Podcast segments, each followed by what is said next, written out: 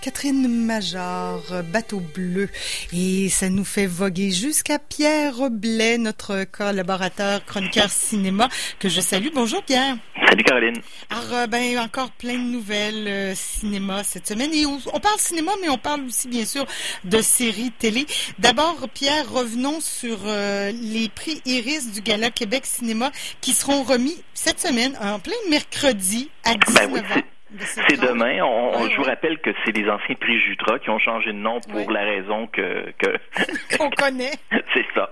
Alors les prix Iris, euh, pas de gala cette année euh, en public. Tous les galas, on le sait, ont été annulés à cause de la COVID-19. Sauf que on trouve des solutions de rechange. Dans le cas des prix Iris 2020, qui salue le meilleur cinéma québécois de l'année 2019. Sauf que je vous précise, les candidatures se rendent jusqu'à la fin février, début mars pour les sorties en salle, ce qui veut dire, exemple, qu'un film comme Mafia Inc. de Pods euh, pouvait être en nomination. Bref, on remet les prix demain mercredi dans une formule web tout d'abord. C'est à 19h.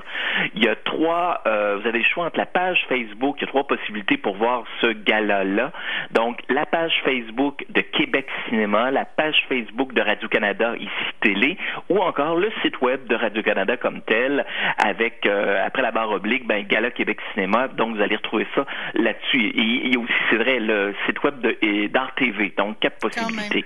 Et est-ce que ça sera, euh, bon, c'est sur le web, mais ça va-tu être paillettes, flafla et compagnie? Comment ça va? Euh, je ne pense pas. Je pense que ça va être assez simple. Euh, cela dit, ce qu'on souhaite pour les deux premières heures qui seront diffusées uniquement sur le web, c'est la complicité qui risque d'y avoir, selon moi, entre trois animateurs qui sont capables de faire preuve de beaucoup d'humour. Donc, le gala de 19h à 21h, on va s'en tenir aux catégories, disons, qui attirent moins le grand public. Là. On va s'entendre.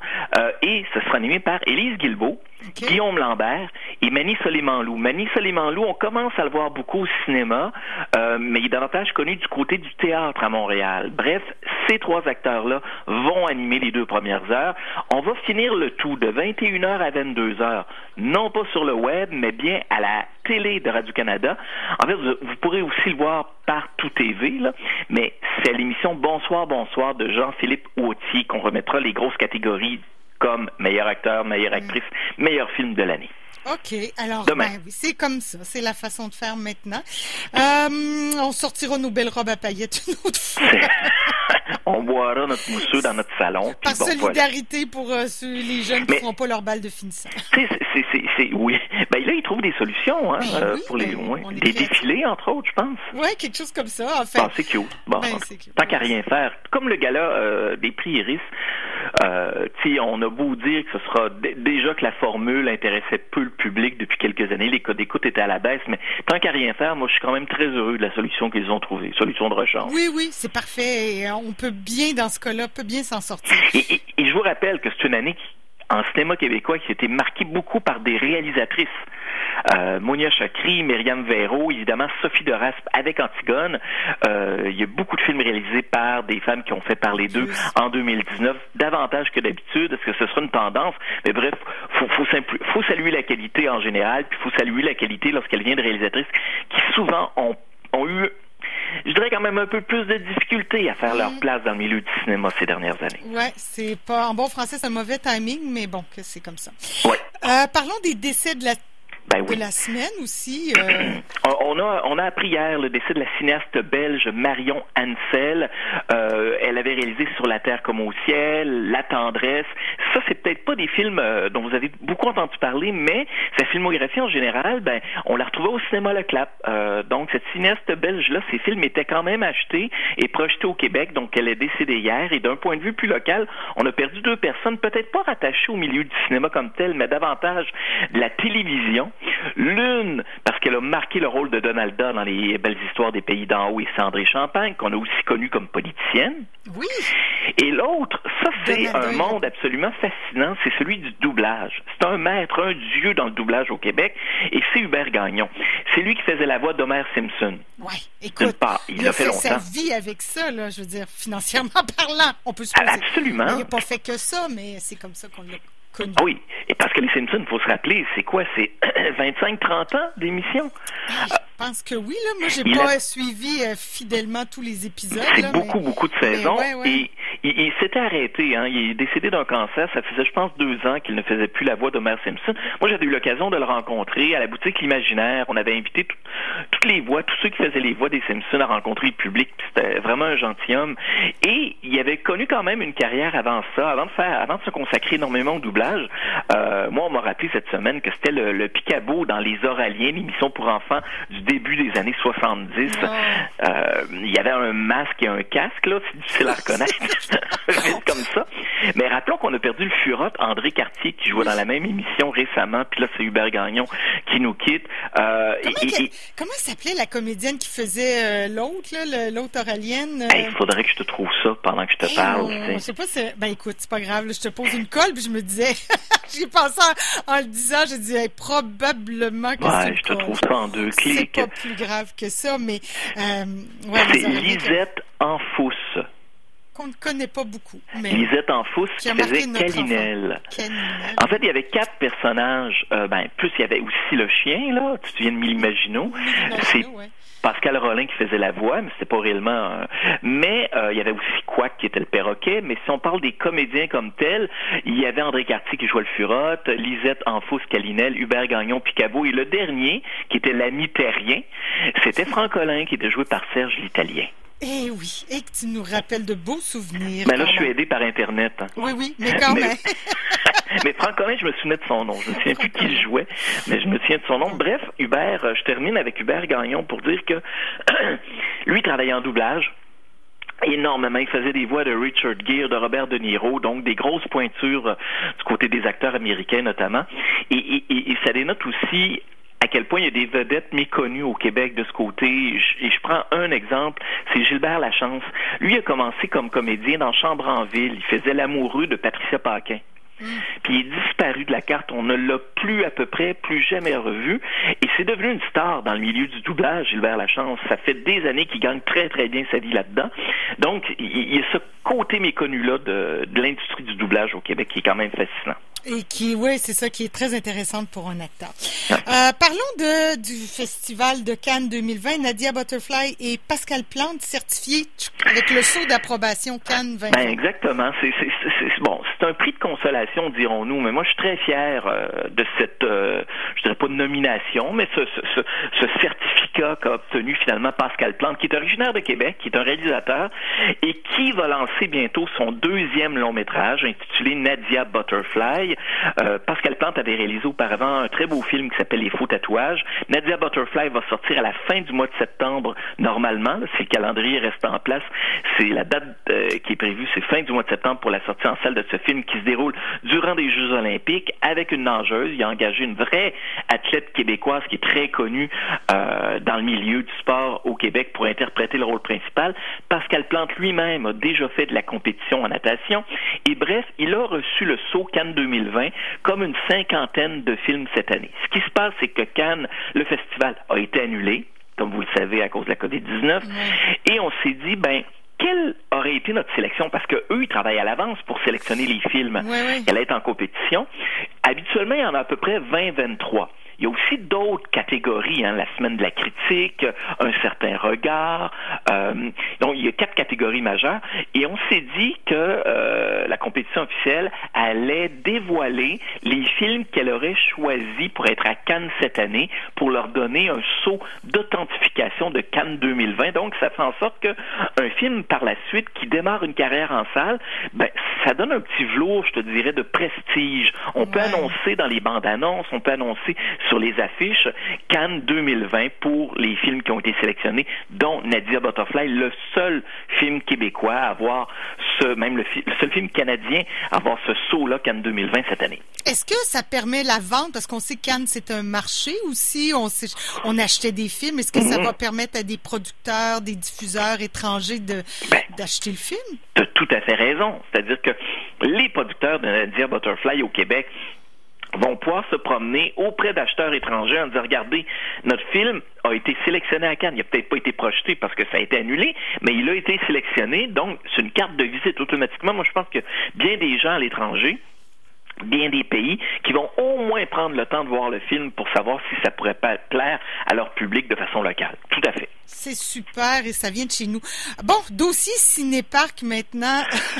Ben, il n'y en a pas dans la région encore. Ben euh, la Ville de Québec n'a pas encore mis sur place euh, son idée d'en faire quelques-uns, mais on verra. Euh, c'est Nicolas, il n'y en avait pas un qui, qui pourrait être revampé? Le terrain est encore libre, je pense. Mais on a enlevé l'écran, c'est ça? Ben, c'était complètement vêtu, il n'y avait plus ah, rien, c'était un sympa fantôme, littéralement. Mais à travers le Québec, il en reste, je pense, cinq. Et ce qu'on a su la semaine dernière, c'est que les, les, on commence à avoir des nouvelles de la programmation. Tu sais, on va s'entendre, c'est euh, des films qui sont sortis au courant de 2019. Donc, euh, on, on, représente certains blockbusters euh, du type Star Wars en province. Donc, si vous vous promenez cet été, puis que vous arrivez devant un cinéparc, puis que vous n'avez jamais vécu l'expérience cinéparc, il faut vous rappeler que ça se déroule à la tombée du jour, donc ça commence à 21h, c'est un programme double, ça finit souvent vers 1h euh, du matin. Oui, oui, c'est ça.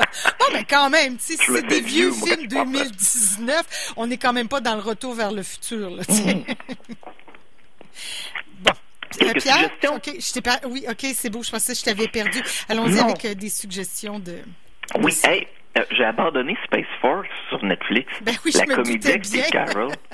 je me doutais bien, moi aussi, d'ailleurs. j'ai pas embarqué. Ben, ouais, je sais pas. C'est une comédie, puis ça dure pas très longtemps. C'est des émissions d'à peu près une demi-heure, hein, ce que j'ai constaté après l'avoir commencé.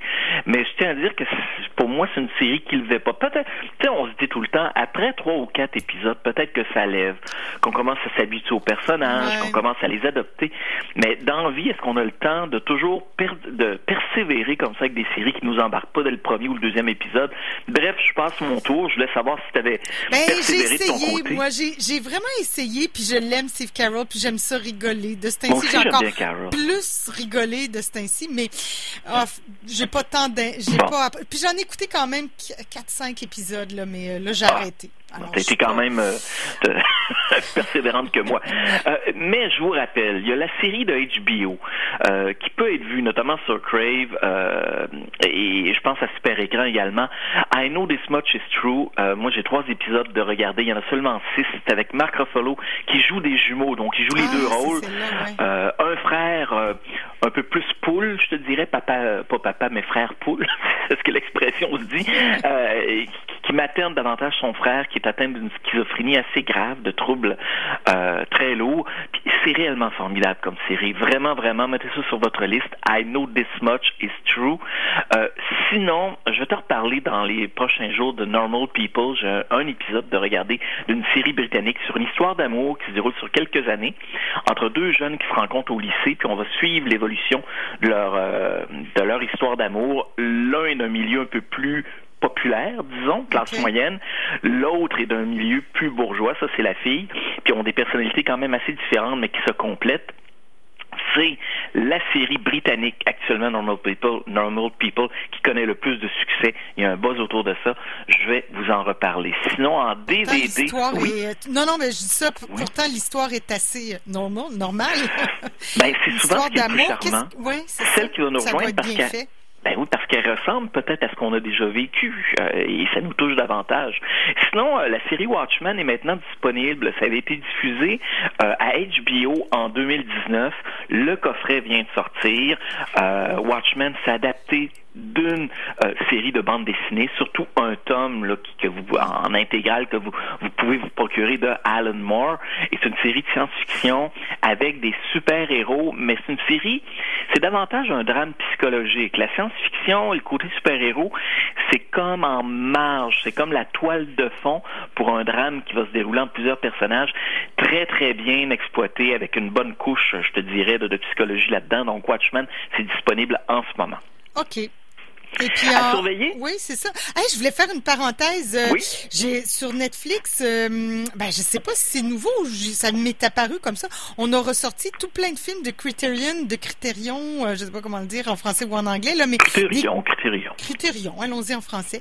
Euh, des, des vieux Chaplin, des vieux classiques du cinéma français. alors c'est très sympathique. Je voulais ajouter ma petite touche. Ben, c'est que euh, Criterion, il faut le dire, eux, ils se spécialisent dans les DVD Blu-ray de classiques du cinéma de toute mm. époque, avec des versions extrêmement bien euh, fidèles à l'original, puis tout ça. Et, et, et, ce qu'a fait Netflix, c'est qu'ils ont acheté euh, justement les droits de diffusion de plusieurs classiques du cinéma. Je pense que tu as des films de François Truffaut là-dedans. Tu parlais de Charlie Chaplin. Ah je pense que Truffaut est là-dedans aussi. Les 400 coups, là, j'ai écouté, je me suis tapé les 400 coups. je me suis mis à jour dans mes vieux classiques. Bah, c'est ça, c'est une bonne nouvelle. Cela dit, il faut se rappeler que Netflix garde son, son catalogue de fonds, il y a un roulement. Donc, ces films-là vont peut-être être disponibles sur Netflix durant deux ou six, deux mois, six mois, et après ça, ils disparaissent pour peut-être mieux revenir trois ou quatre ans plus tard. Donc, profitez-en pendant que ça passe si vous aimez les vieux classiques, effectivement. Mais souvent, il faut fouiller. Hein. Netflix, euh, ils mettent pas nécessairement ça en vitrine. Mais là, Chaplin, en tout cas, à partir du moment où on les regarde une fois, où on le trouve, ben là, euh, alors on les a dans nos favoris. alors moi, ah. j'ai tout pas mal les Chaplin, je dirais c'est pas mal, c'est très bien. Euh, sorti en VSD, euh, oui? Oui, eh ben, il y a plusieurs titres qui sont à surveiller, qui, qui, arrivent dès ce vendredi. Je pense à It Must Be Heaven. Euh, c'est un film d'Elie Suleiman qui l'a tourné dans différentes villes, notamment euh, à Montréal, qui a des airs de New York dans le film. Donc, il se promène dans plusieurs capitales et c'est un homme qui cherche de l'inspiration. Il joue son propre rôle de réalisateur de film et il arrive des situations un petit peu loufoques. En fait, c'est un univers qui, par moments, par son côté un peu absurde, peut rappeler un peu Jacques Tati. Euh, il y a très, très peu de dialogue. Il réellement un tour du monde dans différentes capitales. Ça s'appelle It Must Be Heaven.